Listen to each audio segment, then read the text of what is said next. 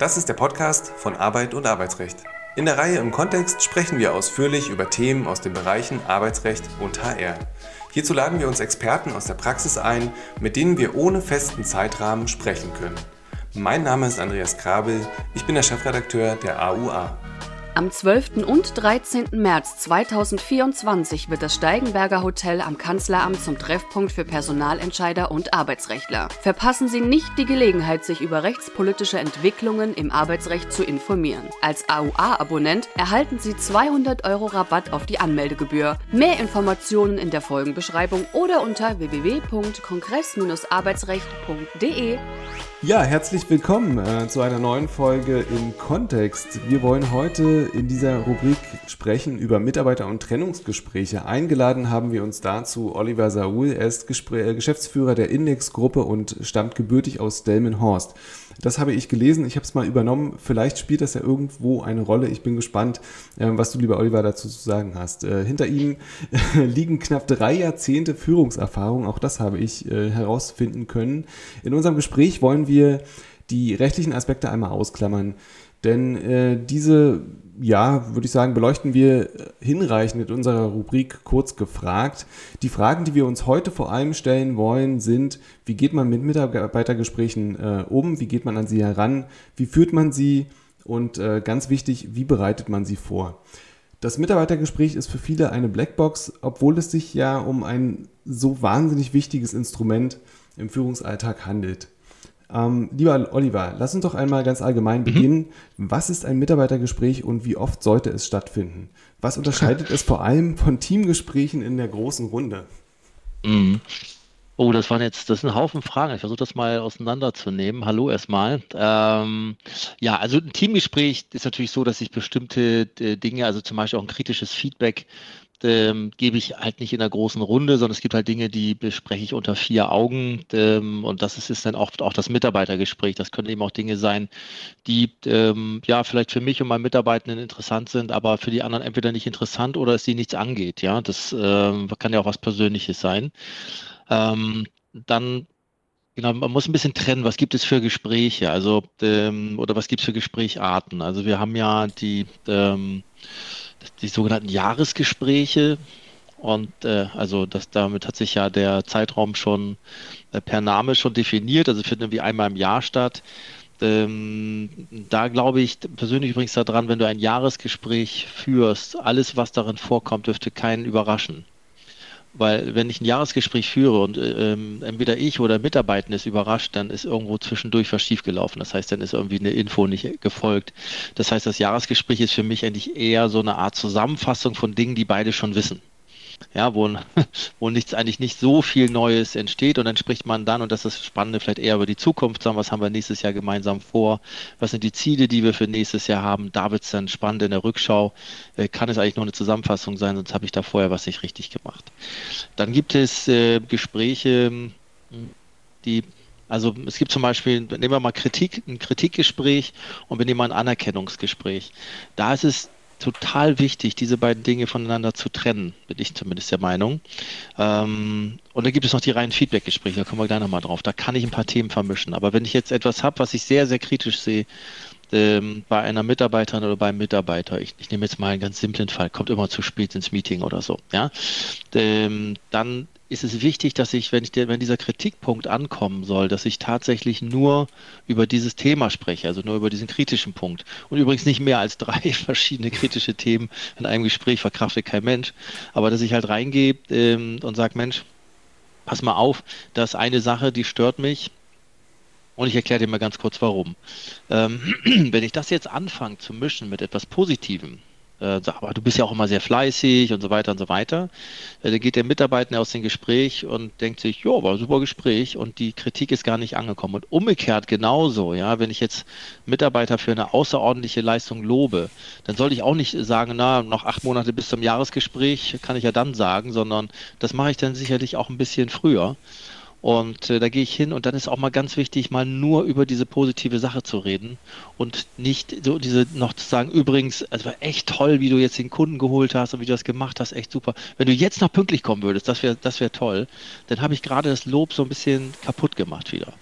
So, und diese, diese Sachen, Kritikgespräch und Anerkennungsgespräch, die führe ich halt immer dann, wenn sie nötig sind also nötig klingt so negativ, ne? Ähm, also das vielleicht beim Kritikgespräch eher sagen, okay, ich muss jetzt was tun, sonst läuft es in die falsche Richtung.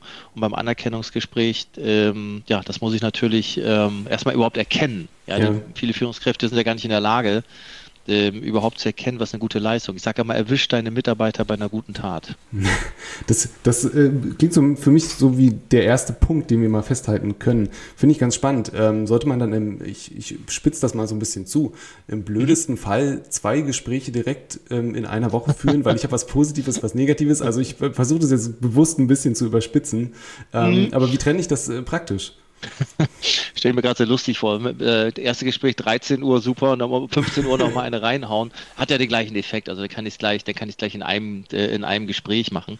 Das gibt ja, es gibt ja so ein allgemeines Feedback-Gespräch auch. Also wenn man jetzt zum Beispiel Mitarbeiter hat ein Meeting vorbereitet, bin ich ja sowohl in der Lage, zu diesem Thema was Positives und was Negatives zu sagen. Also wenn das themenbezogen ist, es redet über ein Thema.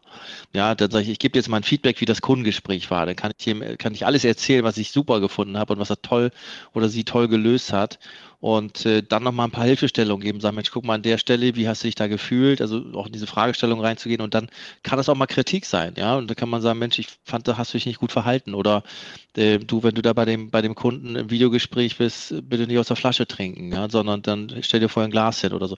Das kann ich durchaus erwähnen, wenn ich, wenn ich ihn vorher da gelobt habe, weil es geht jetzt gerade um ein Thema, ja, ich gebe dir ein Feedback jetzt zu diesem, zu diesem Gespräch. Mir geht es jetzt eher darum, nicht verschiedene Themen zu mixen, also ich, ich lobe den jetzt dafür, dass er den den Kunden geholt hat und gebe ihm gleichzeitig die Kritik, dass er zu spät gekommen ist.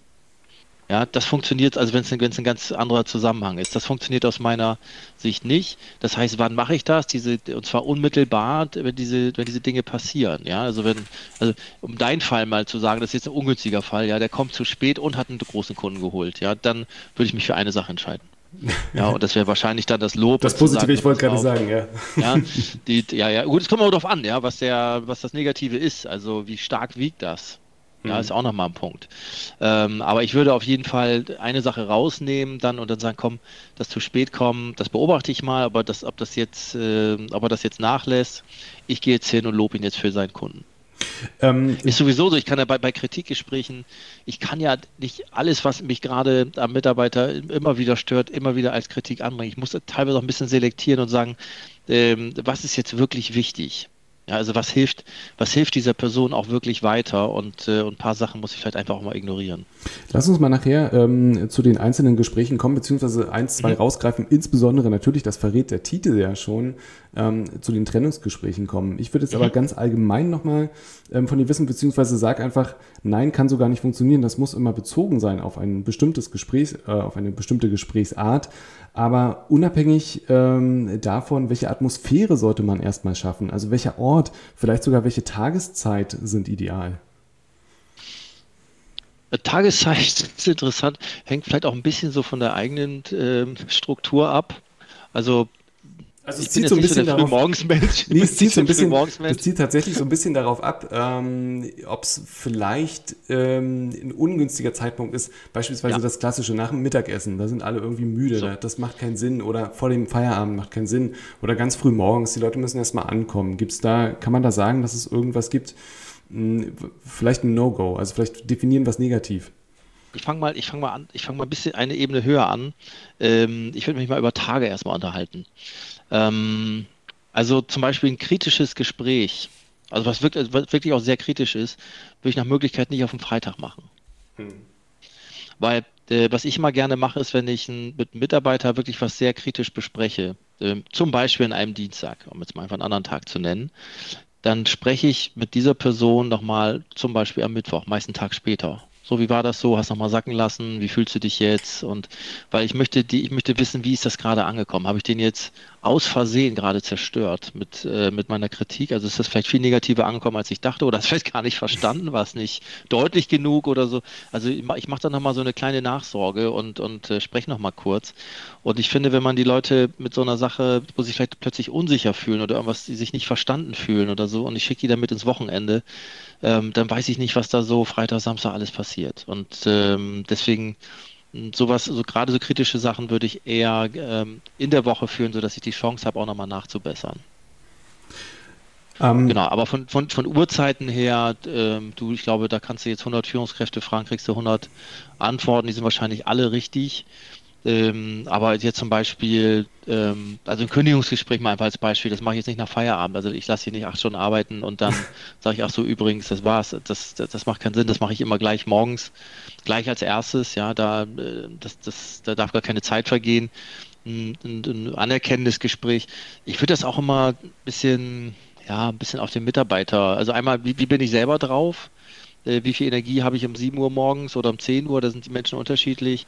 Aber ich habe zum Beispiel auch eine, eine Kollegin, die braucht morgens halt eine Stunde, um so in Gang zu kommen. Ja, bis die, also die arbeitet super, aber in der ersten Stunde muss man sie, glaube ich, einfach zufrieden lassen. Da, da würde ich weder was Positives noch was Negatives sagen. Ja, also das ist immer in der Führung natürlich auch situativ und personenbezogen. Deswegen, ich glaube, es ist nicht so einfach, dass man sagt, übrigens, ähm, was weiß ich, Kritikgespräche immer Dienstag um 11.30 Uhr oder so, so einfach kann man sich das da nicht machen. Ach, also No-Go würde ich wirklich nur sagen, Kritikgespräche an einem Freitag oder wenn die Mitarbeiterin oder Mitarbeiter am, also am Wochenende, sagen wir mal so, jetzt kann ja auch sein, jemand hat freitags immer frei, dann eben halt nicht am Donnerstag. Also es soll eben kein Wochenende dazwischen sein, sondern dass ich die Chance habe, auch nochmal mit der Mitarbeiterin und Mitarbeiter zu sprechen. Dann interessiert mich, ähm, wie so ein bisschen das Vorgeplänkel aussieht. Also der klassische Smalltalk. Muss der sein? Nervt der? Ist der nur angemessen bei bestimmten Themen? Ähm, mhm. Oder kann man darauf verzichten? Und wer hat welchen Redeanteil? Das ist wahrscheinlich auch wieder sehr abhängig davon, welche ja. Art von Gespräch ich führe. Mhm. Ähm, und du meinst schon, dass du trennst zwischen ähm, positiven und negativen Sachen, aber ähm, wird nicht doch die Wertschätzung in irgendeiner Form geäußert, auch wenn ich sehr kritische Punkte vorbringen muss? Natürlich, also ich zeige ja in jedem Gespräch, dass ich Interesse habe an der Person und auch an der Arbeit der Person. Und ähm, wenn, ich glaube, das Schlimmste ist, wenn, wenn ich gar nichts sage. Ja? Ähm, also weder positiv noch, noch negativ, dann macht sich jeder seine, seine eigene Wahrheit. Also von daher ist schon, äh, schon auch klar, ist das auch Wertschätzung. Aber klar, wenn ich jeden Tag was Kritisches sage, dann ist dann immer noch eine Wertschätzung mehr. Denkt der, der, der, der Mitarbeitende dann, nee, da, da habe ich keine Lust zu. Ja, ich, egal was ich mache, ist es nicht gut genug. Da muss man natürlich auch aufpassen, dass man nicht zu ja, meckerig irgendwie erscheint. Aber kannst du den Kern deiner Frage habe ich noch nicht, ähm, glaube ich, noch nicht beantwortet, ne? Ja, genau. Also ich wollte vor allem darauf hinaus, ähm, für wie verzichtbar hältst du Smalltalk? Ähm, ah ja, Smalltalk, ist, ist, ist das genau, wirklich das, der klassische das, das, Einstieg, wo beide so Parteien, das habe ich schon oft erlebt, beide Parteien da sitzen und sich dadurch ähm, quälen und beide sind sich, ja, aber beide sind sich irgendwie eigentlich einig, muss das jetzt sein, aber wir machen es mal trotzdem, das ist so Standard. Ja, die, ähm, auch da ich glaube, es hat auch ein bisschen was mit Empathie zu tun ähm, und also ich kenne auch Leute, die Kundengespräche führen, komplett ohne Smalltalk und die sind gut. Und äh, andere quatschen erstmal ein bisschen. Auch, das ist auch ein bisschen themenbezogen. Also wenn ich jetzt einen negativen Punkt erwähnen will und ich frage erstmal, wie war das Wochenende oder na, wie war der Kinofilm oder so und, und dann erzählt er und plötzlich sage ich dann was, was ich nicht gut fand. Ich weiß nicht, ob das so richtig ist. Also ähm, ich glaube, was ich gerne mache, auch mit Mitarbeitern mal Gespräche führen, die weder, also die einfach nur ein Gespräch sind. Ja, ähm, das heißt weder, ich habe jetzt große Kritik oder irgendwas, sondern man tauscht vielleicht ein paar Informationen aus. Natürlich will man wissen, Mensch, du warst an der Ostsee, wie war es denn? Erzähl mal. Also man kann auch das mal ganz losgelöst nehmen und nicht ähm, als, weil, weil, dann ist es auch wirklich, dann kommt es auch wertschätzend und ehrlich und für Interesse an und nicht, ah ja, ähm, jetzt gibt es wieder irgendein Kritikgespräch und äh, damit das dann nicht so ganz so schlimm klingt, fragt er mich, wie es Wochenende war. Also das, äh, das wirkt dann auch sehr schnell sehr, ja. sehr heuchlerisch. Ja, deswegen auch das. Also ich versuche einfach immer wieder und versuche es auch den Leuten so beizubringen, verschiedene Gesprächsarten einfach zu trennen. Das heißt, ich kann auch diesen Smalltalk einfach völlig losgelöst betrachten. Und um zu deiner Frage zu kommen, äh, im Kritikgespräch mache ich kein Smalltalk vorher. Mhm. Also ich finde, das passt für mich nicht, ja, sondern da komme ich relativ schnell zur Sache. Also genau wie wir kommen ja noch was Kündig zum Kündigungsgespräch. Da fragt er auch nicht, wie geht es der Frau und den Kindern. Also ähm, das, das, das ist ja schon fast zynisch, ja, da so, so, so damit zu starten. Ähm, nee, ich lasse lass das eigentlich gerne weg. Und, äh, und Redeanteil hast du auch gefragt. Ich glaube, selbst beim Lob, ja, muss man auch ein bisschen aufpassen. Also ähm, ich kann auch nur Mitarbeiter loben, wenn ich in der Lage bin, seine Arbeit auch zu bewerten. Und ähm, was man auch aufpassen muss, man sagt gerne, man, man lobt immer gerne von oben nach unten weiß nicht, ob du das mal gehört hast. Mhm. Also, dass eigentlich eher Führungskräfte loben die Mitarbeiter und es geht sogar so weit, dass wenn, ich habe das mal gehört, bei einem großen Konzern, da hat wohl ein Praktikant zu dem Vorstand im Aufzug, der Vorstand hat eigentlich einen eigenen Aufzug, aber war wohl kaputt, musste mit dem Fußvolk fahren und, ähm, und dann hat wohl ein Praktikant oder Auszubildende oder so ähm, gesagt, Mensch, ich habe Ihren Artikel gelesen in der und der Zeitung, fand ich total toll. Und ähm, ich weiß, dass dieser Auszubildende Ärger gekriegt hat, auch gefeuert werden sollte weil der Vorstand sich dachte, was maßt er sich an, äh, mein Interview zu bewerten? Der ist doch hier nur Auszubildender. Also, äh, und das zeigt für mich, dass in vielen Firmen leider, ja, das ist jetzt ein wirkliches Negativbeispiel, eigentlich nur von oben nach, äh, nach unten gelobt wird. Das heißt, auch das ist ein Zeichen von, ähm, ja, da, da habe ich eine Machtposition, also ich darf jetzt deine Position bewerten. Deswegen muss ich aufpassen, ähm, ob der das Lob überhaupt haben will. Und ich kann ja auch, äh, es, guck mal, es gibt ja einen Unterschied, ob ich zu dir sage, äh, Mensch, das hast du jetzt richtig toll gemacht, fein gemacht oder so. Oder ich sage, ey, Glückwunsch zu der Leistung, hat mich echt beeindruckt. Das ist plötzlich auf Augenhöhe. Mhm. Ja, auch da ist die Frage, wie, was für Formulierung ähm, finde ich da. Und da komme ich auch relativ schnell zur Sache. Da sage ich genau, Mensch, ich möchte mit dir nochmal über deinen Auftrag reden. Ähm, Glückwunsch, das hat mich echt beeindruckt. Erzähl doch nochmal, wie du das gemacht hast. Und dann lasse ich nochmal den, den Mitarbeiter erzählen. Vielleicht, vielleicht sagt er mir sogar, du, das war gar nichts Besonderes. Ich habe eigentlich nur einen Hörer abgenommen. Ja, und, ähm, also das hat es alles schon gegeben. Und genauso, wenn man was, was Negatives hat, bevor ich anfange, auf die Mitarbeiterinnen und Mitarbeiter in, in, Anführungszeichen einzuprügeln, bitte nicht wörtlich nehmen, ja. Ähm, Erstmal fragen, Mensch, da war doch neulich die und die Situation, kannst du mir das nochmal kurz aus deiner Sicht erzählen? Also der Redeanteil kann durchaus auch sehr, sehr hoch äh, bei den Mitarbeitenden sein, auch wenn ich eigentlich dem oder derjenigen was sagen will, sondern ich, ich horche erstmal, wie sieht denn das auf der anderen Seite aus und dann kann ich nochmal meine Wahrnehmung dazu bringen und dann haben wir ein Gespräch. Das klingt für mich so ein bisschen auch ähm, die ganze Zeit nach einer, ich sag mal in Anführungszeichen, einer richtigen Unternehmenskultur. Äh, da würde ich nachher gerne nochmal drauf eingehen, denn wenn ich hm. eine gute, richtige Unternehmenskultur habe, dann habe ich diese angesprochenen Probleme oder Dinge eigentlich ja gar nicht so greifbar. Ähm, jetzt haben wir ja Führungskräfte, die in der Regel diese Gespräche führen und ähm, da haben wir, ich sag mal, die Talente sind unterschiedlich verteilt. Ähm, macht es da Sinn, ähm, einen groben Leitfaden vorzugeben oder ähm, ist das eher kontraproduktiv? Also für die Gespräche, also wenn ich ähm, zu meinen Führungskräften gehe und sage, passt mal auf, ihm sollte regelmäßig, also allein die Tatsache, dass ich darauf hinweisen muss, ist ja schon möglicherweise nicht so optimal. Ähm, aber wenn ich sage, äh, passt mal auf, hier habt ihr den Leitfaden, so ganz grob, daran könnt ihr euch langhangeln. Was hältst du davon? Mm, also ich sag's, ich habe selber noch nicht eingesetzt, aber ich kann mir durchaus vorstellen, dass es in bestimmten ja, also das, genau, es kommt eben noch auf, auf, die Führungskräfte an. Also wenn ich jetzt, ähm, das meine ich jetzt ähm, ganz, ganz respektvoll, wenn ich jetzt einen Schichtleiter nehme irgendwo im, in der Logistik, der beschäftigt sich vielleicht nicht viel so mit Kommunikation und so weiter, weil die ganz mhm. andere Aufgaben haben und auch ganz, ganz andere Ziele zu verfolgen haben. Jetzt wir, wenn wir im Vertrieb sind oder im HR-Bereich arbeiten, wir beschäftigen uns ja automatisch mehr mit Kommunikation und können wahrscheinlich solche Dinge auch ein bisschen einfacher bewältigen und äh, schmunzeln vielleicht über den Leitfaden, aber ich kann mir vorstellen, dass das jetzt, ich nehme mal wieder diesen, das, das Beispiel der Schichtleister aus der Produktion, für den eine echt große Hilfe wäre. Ähm, zu sagen, hier guck mal, so gehen wir das Ganze an, das machst du dann, das machst du dann. Und da gibt es ja auch diese Bewertungsbögen, die man gemeinsam ausfüllt. Ähm, also ich glaube schon, dass da Hilfestellung ähm, sehr, sehr sinnvoll ist. Ja, und ähm, ja. Wo, das, das, was jetzt auch wieder die ganze Zeit mitschwimmt, ist im Prinzip auch so eine Quintessenz. Es kommt einfach immer auf den Einzelfall an und auf das Absolut. Drumherum. Und ähm, da kommen wir jetzt mal zum Kern, denn es gibt natürlich viele Arten von Mitarbeitergesprächen. Da haben wir das Jahresgespräch, das disziplinarische Gespräch, das Trennungsgespräch, die Rückkehrgespräche, Feedbackgespräche, Gehaltsverhandlungen und so weiter. Ähm, mhm. Natürlich möchte ich jetzt gerne eins herausgreifen, das ist das Trennungsgespräch. Das vermutlich oder vermeintlich die Königsdisziplin und da die Frage, wie geht man hier vor? Also abweichend von den allgemeinen Erwägungen, die wir vorhin getroffen haben. Ja, kann ich hier sofort beantworten, aber ich hatte was eine Sache nebenbei gesagt, ich würde die ganz gerne nochmal rauspicken.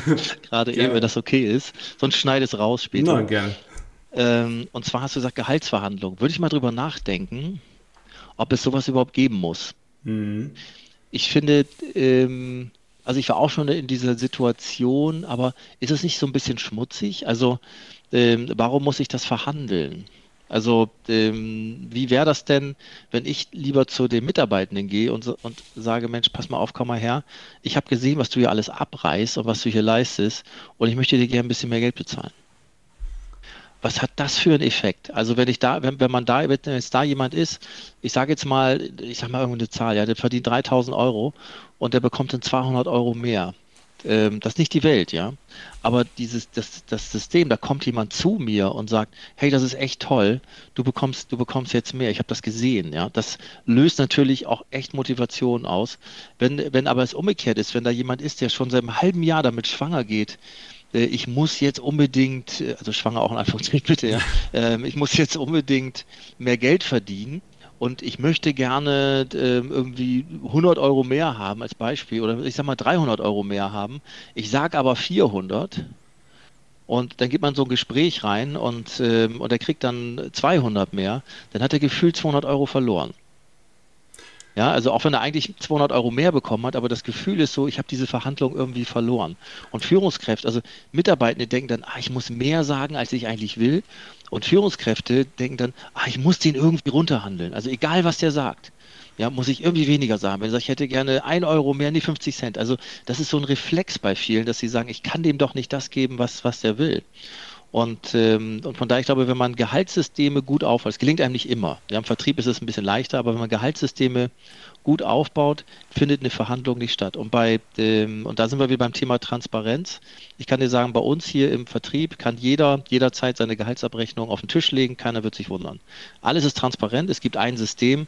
Äh, es ist nicht so, wer gut verhandelt, hat irgendwie mehr Urlaub oder mehr dies oder mehr, mehr jenes, sondern es gibt ein System, was natürlich auch dazu führt, dass Leute nicht in dieses System wollen oder passen, können wir nicht einstellen. Ja, das ähm, ist. Das wollte ich, ich, weil du, sorry, vielleicht passt gar nicht zum Thema, nee, aber passt wunderbar. Bei, bei Gehaltsverhandlungen werde ich immer sofort, ähm, da, da, da, horche ich immer sofort auf und sage ja. und, und denke mir, versuch das mal zu vermeiden, weil es ist irgendwie schmutzig. Nee, ähm, äh, du steht das auch äh, in quasi ein Idealfall, dass, dass es so transparent gelebt wird. Aber was mir gerade aufgefallen ist, das ist im Prinzip analog zu der Frage mit dem Smalltalk. Ähm, warum mhm. muss das eigentlich? Jetzt sitzen da zwei und das genau, was du geschildert hast.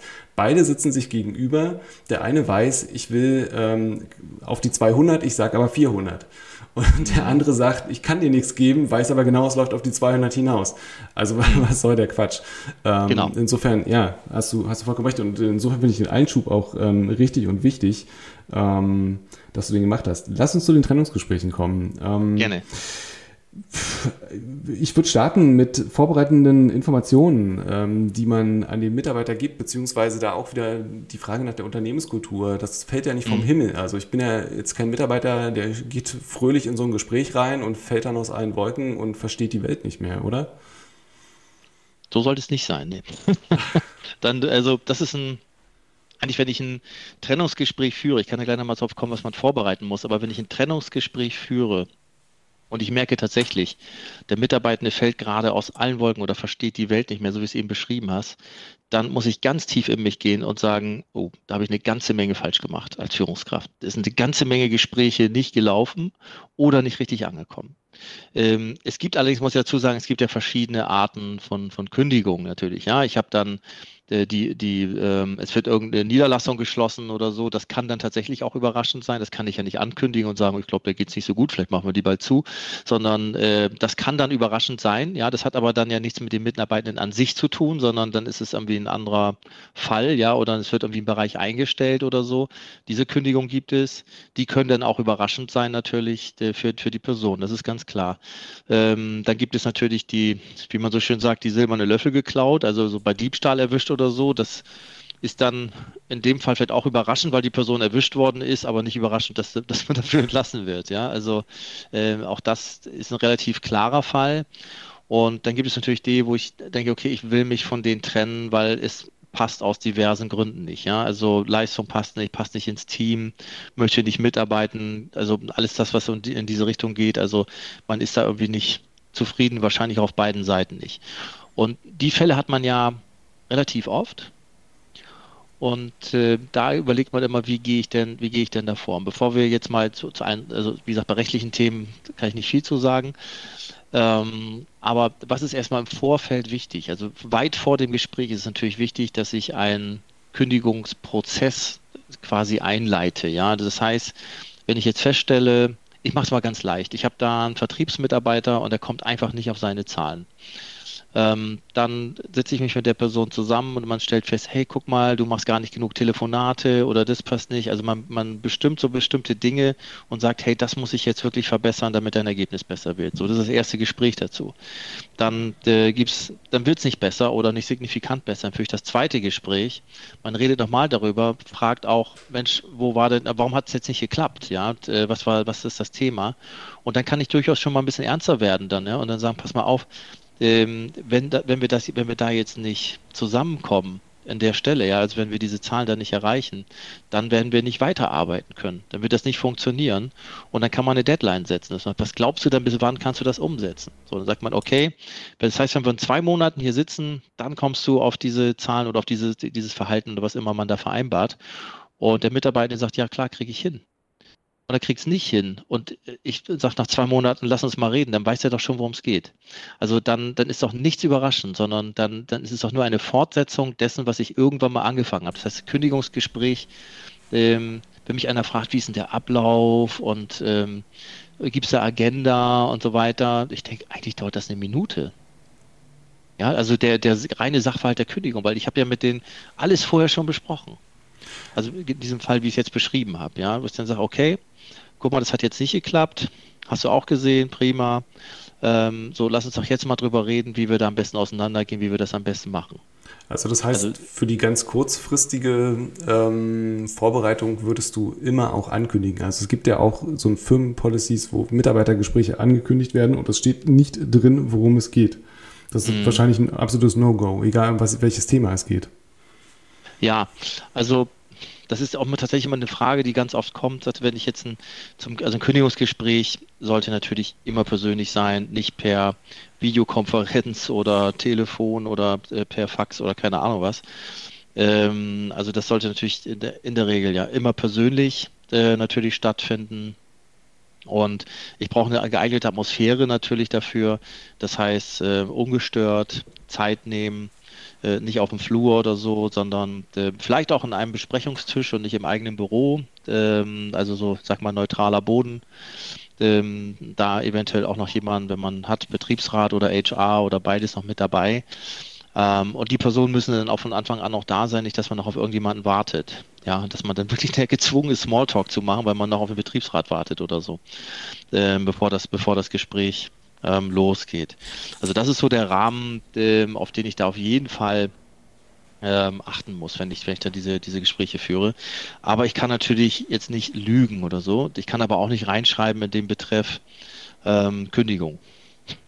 Ja, also schickt eine Einladung übernächste Woche, Dienstag, 15 Uhr, Kündigung. Viel Spaß. Nennen ja. wir es äh, doch Ihre Zukunft im Unternehmen.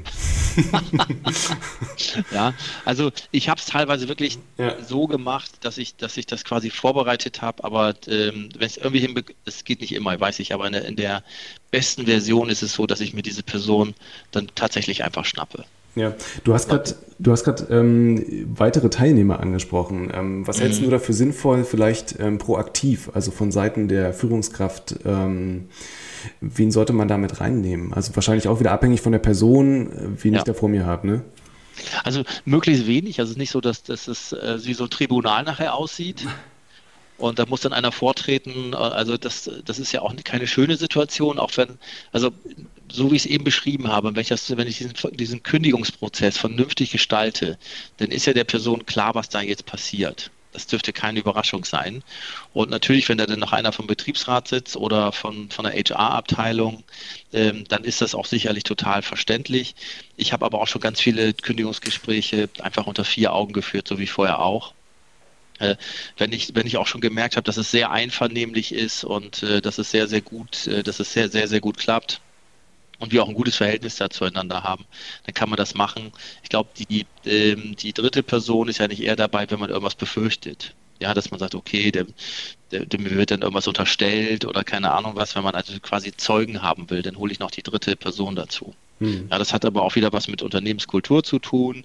Das hat was damit zu tun, wie stehe ich zu der Person, von der ich mich trenne und so weiter. Ähm, ich kann dir sagen, ich habe ich war auch ein paar Startups auch unterwegs und ich musste einige Trennungsgespräche führen. Also mehr als mir lieb ist tatsächlich.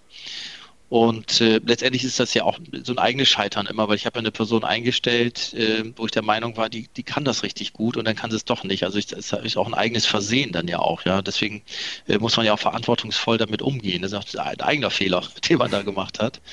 Und äh, deswegen muss man immer zusehen, dass man auch ein bisschen was tut für die Leute, dass man äh, ja, dass sie auch ein gutes Gefühl haben nachher.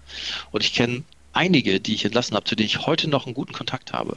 Ich habe sogar von einem mal einen Auftrag bekommen. Also uh, das, das, das, ist, das ist nichts Schlimmes, ja. Also ich glaube, wenn man das einmal so diesen, diesen Schrecken aus dieser Sache rausnimmt, das ist einfach nur ein Prozess. Ich habe Leute gehabt, die sich im Kündigungsprozess bei mir entschuldigt haben, weil sie, weil sie natürlich auch bestimmte Ziele haben, die sie erreichen wollten, das nicht hinbekommen haben und sich dafür entschuldigt haben und sich für die lange Geduld bedankt haben, dass sie, dass sie, dass sie nochmal zwei Chancen bekommen haben.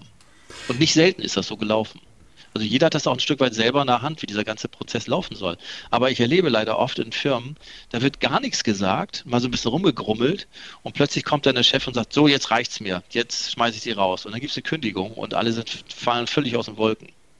Der, ja, der das Punkt, erlebt man leider sehr häufig. Der Punkt, den du angesprochen hast, ähm, wie ihr da auseinandergegangen seid, das führt mich zur, zur nächsten Frage eigentlich schon. Ähm, mhm. Wie geht es eigentlich weiter und warum ist das Offboarding? Das ist ja schon Teil des Offboardings, mehr oder weniger. Ja. Warum ist das so wichtig? Im Prinzip hast du es ja gerade beantwortet.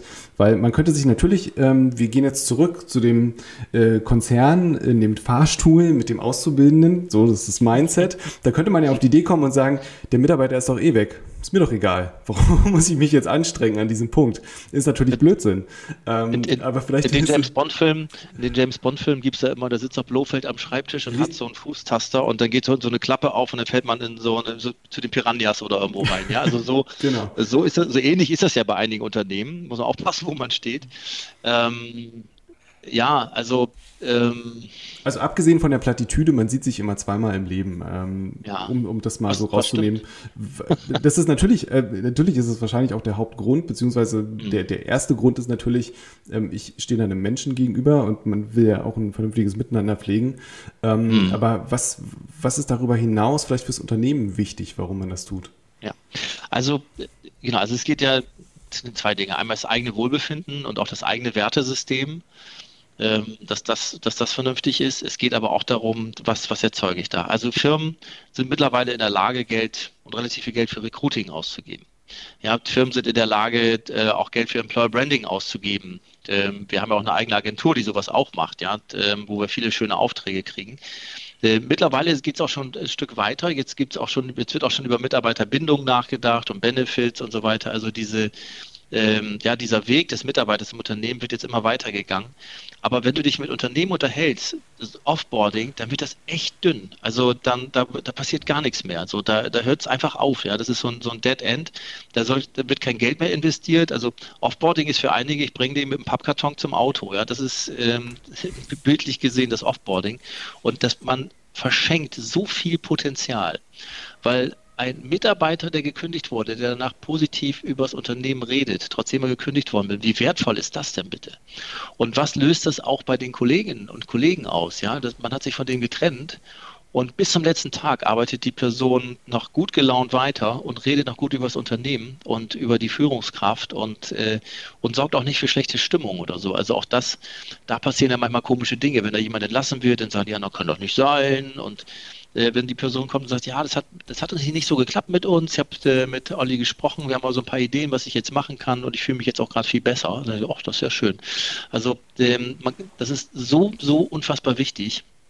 Ähm, weswegen wir uns ja auch immer wieder genau zu diesem Punkt äh, Gedanken gemacht haben. So, ich habe früher es teilweise so gemacht, dass ich dann, äh, wenn ich gesehen habe, Mensch, das ist echt eine gute Kraft, äh, ich will nicht sagen, eine Berufsberatung ist vielleicht übertrieben, aber schon so ein bisschen überlegt, hey, wo sind eigentlich, wo habe ich eigentlich deine Stärken gesehen in den letzten Monaten?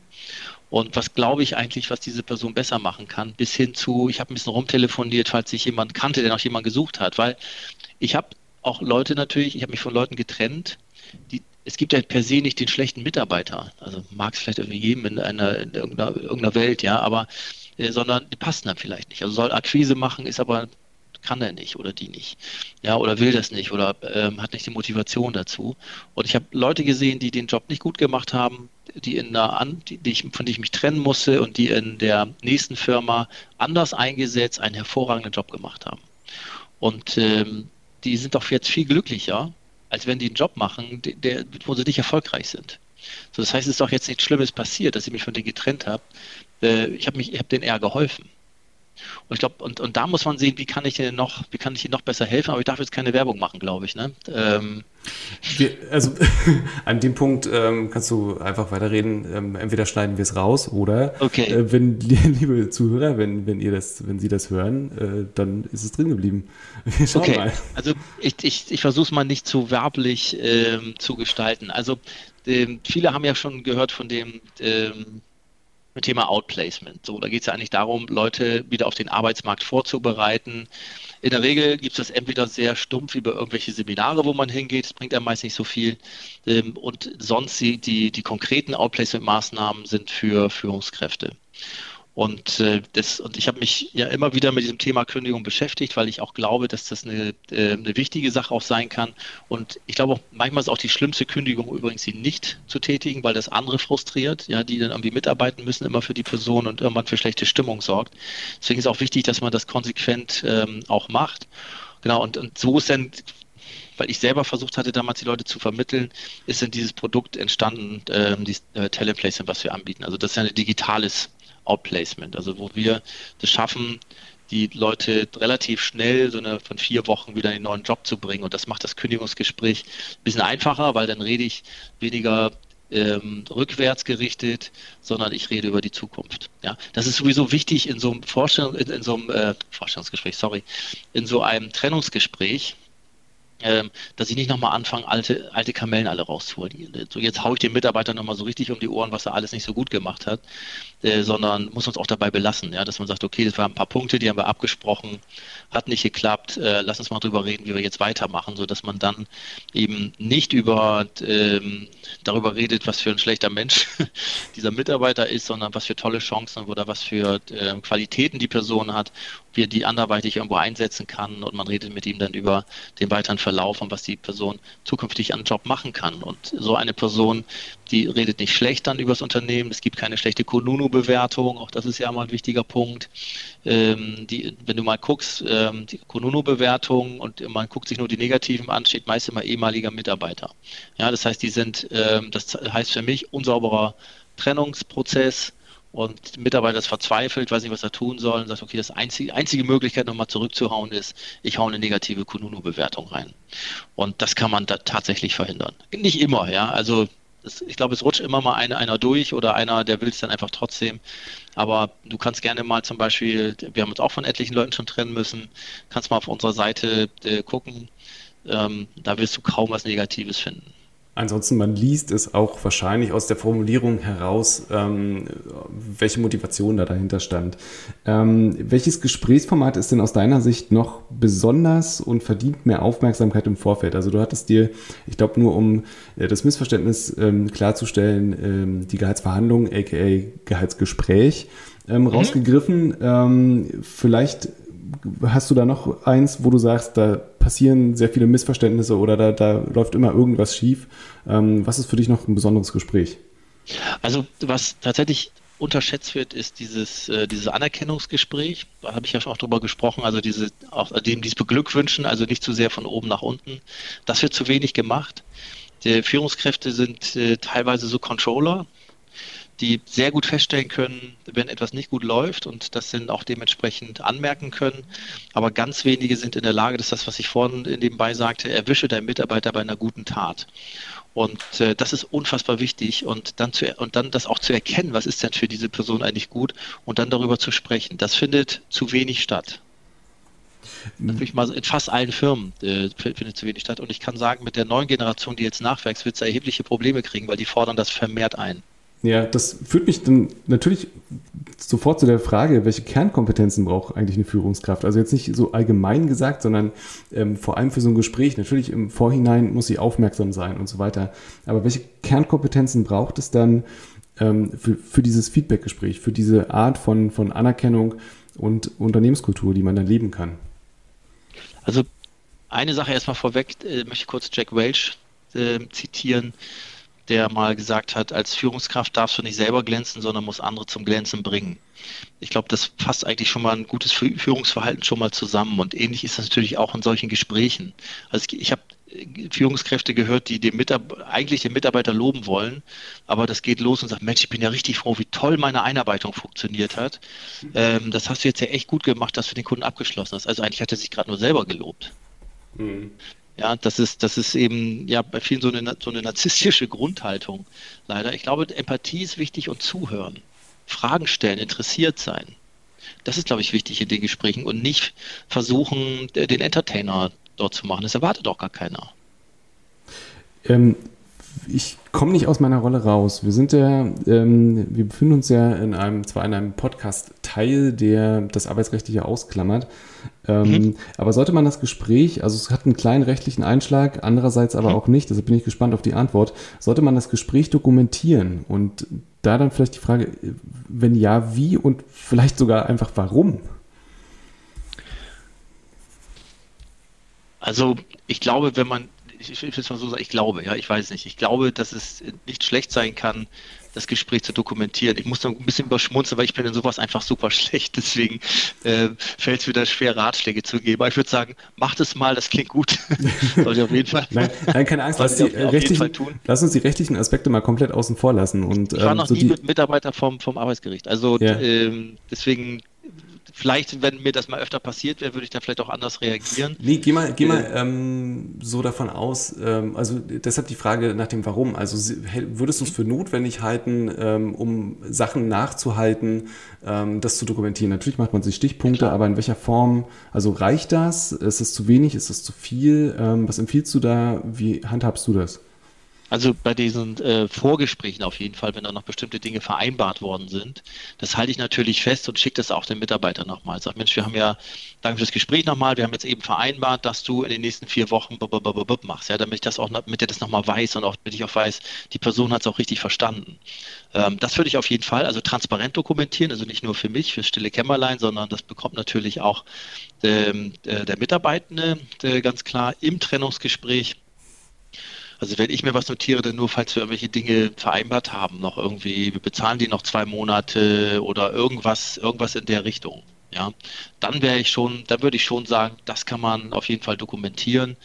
Ähm, aber ich schreibe jetzt ja nicht alles auf, was, was da gesagt wurde kommt wahrscheinlich auch ein bisschen komisch rüber. Ähm, zum Abschluss ja. würde ich gerne noch wissen, ähm, wie kann man die Gespräche ja. vernünftig nachhalten? Also vereinbart man direkt den Folgetermin oder stellt man das in Aussicht? Bleibt man einfach ähm, im Gespräch im Großen und Ganzen? Also wie, wie ist da ähm, der Ablauf?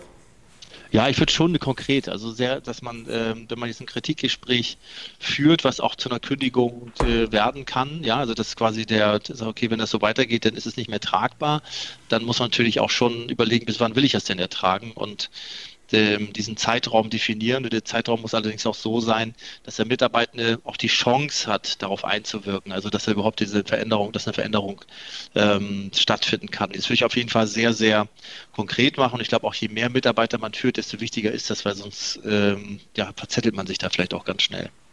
Und es gibt auch, das gibt auch der Person natürlich ein besseres Gefühl.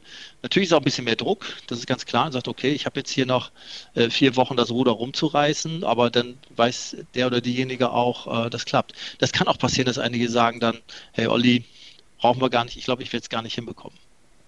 Also ich habe mich schon aufgegeben, ich glaube, das ist gar nicht der richtige Job für mich. Und sage, okay, alles klar, und dann, also es, dann kann es auch sehr leicht sein dann.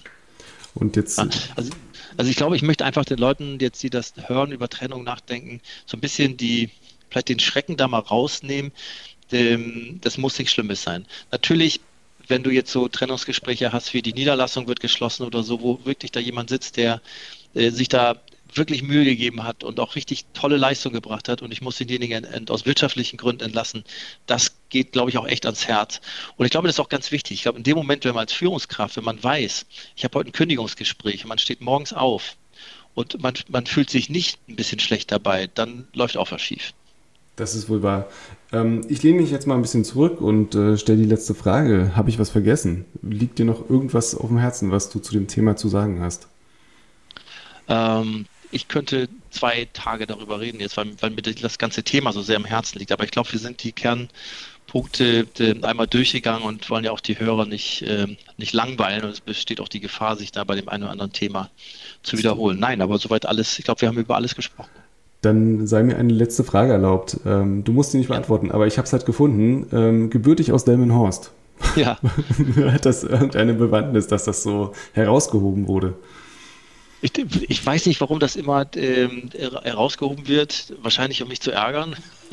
Oder es ist einfach ein Standard. Vielleicht ist es ähm, einfach üblich zu sagen, wo kommt jemand her. Also es gibt, man, ich, ich finde halt auch immer sehr unterschiedliche Informationen äh, zu Menschen. Entweder es ist sehr, sehr spärlich oder es ist sehr, sehr viel. Mhm. Bei dir war es jetzt also, zum Mittelmaß, aber halt vor allem auch der Wohnort und das hatte mich dann so ein also bisschen. Ich glaube, es sagt ein bisschen was ja aus über die Person, ja. Ob einer jetzt in New York geboren ist und aufgewachsen ist oder in dem Horst. Ich glaube, das ist auch eine andere Sozialisierung. Ich komme aus einer aus einer Kleinstadt. Das ist alles ein bisschen familiärer und, und übersichtlicher.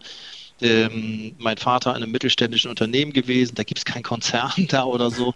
Und ich glaube, da ist man auch ein Stück weit, hat das auch schon was mit der, mit der Prägung zu tun. Ich bin vor 15 Jahren erst nach, nach Berlin gekommen. Ähm, und natürlich bringt man so, hat man so ein bisschen Delmenhorst auch immer noch äh, mit dabei. Das, das, wahrscheinlich wird das deswegen auch erwähnt, weil äh, klar, ist das, wie gesagt, anders, ob ich London, New York, Nairobi oder Delmenhorst geboren bin. Ich glaube, das macht schon was mit einem. Ist ähm, möglicherweise sogar ein Alleinstellungsmerkmal. Gar nicht so schlecht. es gibt noch mehr aus Delmenhorst, ja? Also, nee, das, das, wollte ich damit nicht sagen, das stimmt.